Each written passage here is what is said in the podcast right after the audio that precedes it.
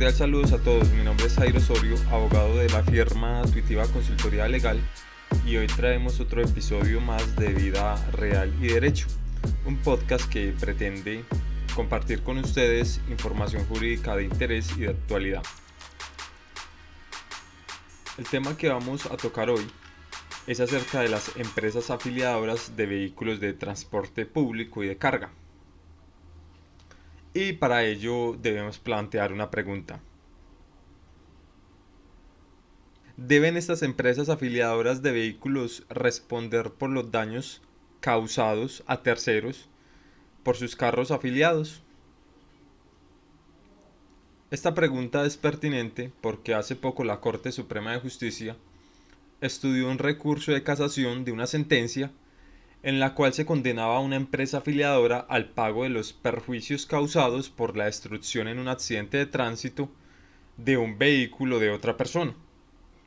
La sentencia en cuestión es la SC 1084 del 5 de abril de 2021. Los hechos de la sentencia los podemos resumir de la siguiente forma.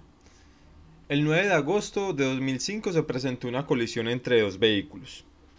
Se dio el trámite normal, el inspector de tránsito declaró responsable a una de las partes, el cual tenía el vehículo afiliado a una empresa de carga, una empresa afiliadora. El otro carro, el que no tuvo la responsabilidad en el accidente, era un camión, y debido al fuerte impacto de este choque, el carro fue declarado pérdida total. De esto entonces se desprendieron dos perjuicios para la persona dueña de ese carro que resultó en pérdida total. El primero es el daño emergente, por concepto de los gastos que tuvo que incurrir esta persona en la grúa y trámites en la Secretaría de Tránsito, además para asumir el costo del vehículo. Y por otro lado, el lucro cesante, que dejó de percibir el carro desde el momento del accidente, es decir, lo que dejó de trabajar ese vehículo desde el momento del accidente. La persona afectada con el siniestro, la que no fue responsable del accidente, hizo el reclamo ante el seguro del carro responsable, del camión responsable. Pero esta aseguradora le ofreció muy poco dinero, por lo que esta persona decidió iniciar un proceso de responsabilidad civil ante un juez de la República. El juez tomó su decisión y condenó a la aseguradora al pago de la suma que estaban solicitando en la pretensión. Eso sí, hasta el tope contratado en la póliza de seguro. Y también condenó a la empresa afiliadora a pagar el excedente de lo que no podía pagar la aseguradora. La empresa afiliadora en el transcurso del proceso alegaba que no era la propietaria del vehículo, que este carro solamente estaba afiliado a esa empresa y que la guarda material del carro le correspondía al propietario. Alegaba también que el propietario era el que había contratado el conductor y que éste no era dependiente de la empresa afiliadora, por lo que no se estaba aplicando lo que dice el artículo 2349 del Código Civil. Este artículo dice, se titula Daños causados por los trabajadores. Y empezando el artículo dice, los empleadores o amos responderán del daño causado por sus trabajadores. Hay que tener en cuenta que el Código Civil es un, es un texto del siglo XIX, entonces por eso utiliza a veces esas expresiones como amos, criados, sirvientes. Pero entonces la, la Corte ha aclarado este punto entonces son los empleadores responderán del daño causado por sus trabajadores con ocasión del servicio prestado por estos o aquellos. Entonces, este artículo era el que alegaba la empresa afiliadora. La empresa afiliadora también dijo que ellos eran una empresa de carga y que entre el propietario y ellos solo había una afiliación del carro a la empresa, pero que era el propietario el que hacía cargas independientes que no eran programadas por la empresa. También alegó que había un factor externo como causa extraña y era el mal estado de la vía. Estas razones que utilizó la empresa afiliadora no fueron suficientes para que la sentencia resultara en contra de ellos. La Corte llegó a esta conclusión por estas cuatro razones que voy a dar a continuación. Primero, se estaba ejerciendo una actividad peligrosa, por lo que en este tipo de casos solo le basta a la persona que recibió el daño demostrar el ejercicio de la actividad, conducción de vehículos, el daño sufrido y la relación causal. Entonces, como lo habíamos visto en anteriores episodios, son tres cosas. El ejercicio de la actividad, que es la conducción de vehículos, actividad peligrosa, el daño sufrido como segundo requisito y la relación causal. ¿Esto qué es? El enlace entre el daño y el hecho.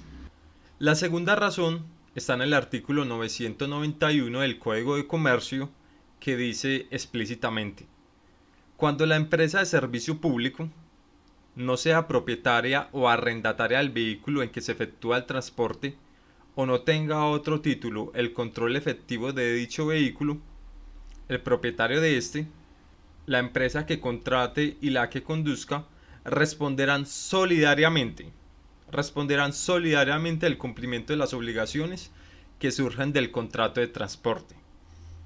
Este solidariamente significa que no, no hay, no se eximen de ese vínculo que tienen, sino que si cometen un daño, entre todos lo deben pagar.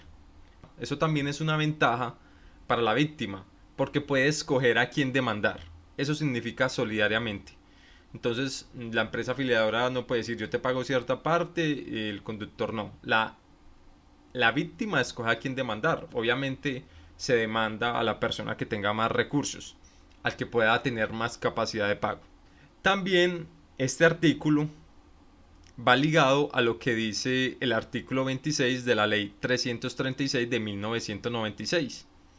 Dice que los conductores de los equipos destinados al servicio público del transporte aquí no especifica si es transporte de carga o pasajeros, no importa, serán contratados directamente por la empresa operadora de transporte, quien para todos los efectos será solidariamente responsable junto con el propietario del equipo. Entonces, otra razón más para alegar, para decir que la empresa afiliadora sí debe responder por los daños causados. La tercera razón que utiliza la Corte Suprema de Justicia es que la empresa afiliadora tenía la posibilidad de probar que el carro no estaba bajo su guardia, por ejemplo, a causa de un hurto, o que el propietario haya transferido la propiedad a otra persona sin que la empresa afiliadora estaba enterada de que se haya arrendado el carro para fines distintos o se haya vendido. En este caso entonces la corte dijo que la empresa no demostró este hecho, por lo que la conclusión era que se debía condenar al pago de esos perjuicios. La cuarta razón que utiliza la corte es que la empresa afiliadora tiene un aprovechamiento económico por tener afiliado ese vehículo a su empresa. El Estado les está confiriendo a ellos una potestad de afiliar a unos vehículos y ellos deben cumplir ciertas normas y para eso también recaudan dinero de los afiliados. Por lo que la empresa afiliadora también debe ser responsable de que el carro esté en buenas condiciones y que las personas que conduzcan estos vehículos sean gente idónea para el cargo. Estas consideraciones también aplican para cualquier tipo de carro de servicio público y que esté afiliado a una empresa afiliadora. Es decir, entonces que aplica para taxis, buses, independientemente si la empresa afiliadora planea los turnos de los vehículos, porque muchas veces ellos han dicho que no son responsables porque, por ejemplo, en un taxi, el, el conductor o propietario escogen cuándo trabajar. Pero sin embargo, la Corte Suprema ha dicho que no, que sí son responsables porque tienen el vehículo afiliado y, son, y se supone que ellos deben velar porque se cumplan todas las condiciones de seguridad y de, y de gente que sea idónea para el cargo. Entonces, como conclusión, podemos decir, las empresas afiliadoras deben responder. Si usted tiene un accidente de tránsito con un taxi, con un bus, con un camión que esté afiliado a una empresa, usted puede decidir a quién demandar o a quién hacerle la reclamación. A la aseguradora, a la empresa afiliadora o al propietario y conductor del vehículo responsable del accidente. Las ventajas de las empresas afiliadoras es que por lo general tienen pólizas colectivas, entonces usted puede optar por hacer la reclamación primero a la aseguradora y lo puede hacer a través de su apoderado. Muchas veces, como ocurrió precisamente en este caso, estas pólizas tienen unos topes. Entonces, si se llega al tope de la póliza, pues ya nos vamos para la empresa afiliadora y le cobramos el resto de dinero. Hasta aquí entonces llega el episodio de hoy. Espero que haya sido de mucha utilidad. Es un tema que diariamente sucede. Entonces eh, espero que lo encuentren muy útil para su vida diaria.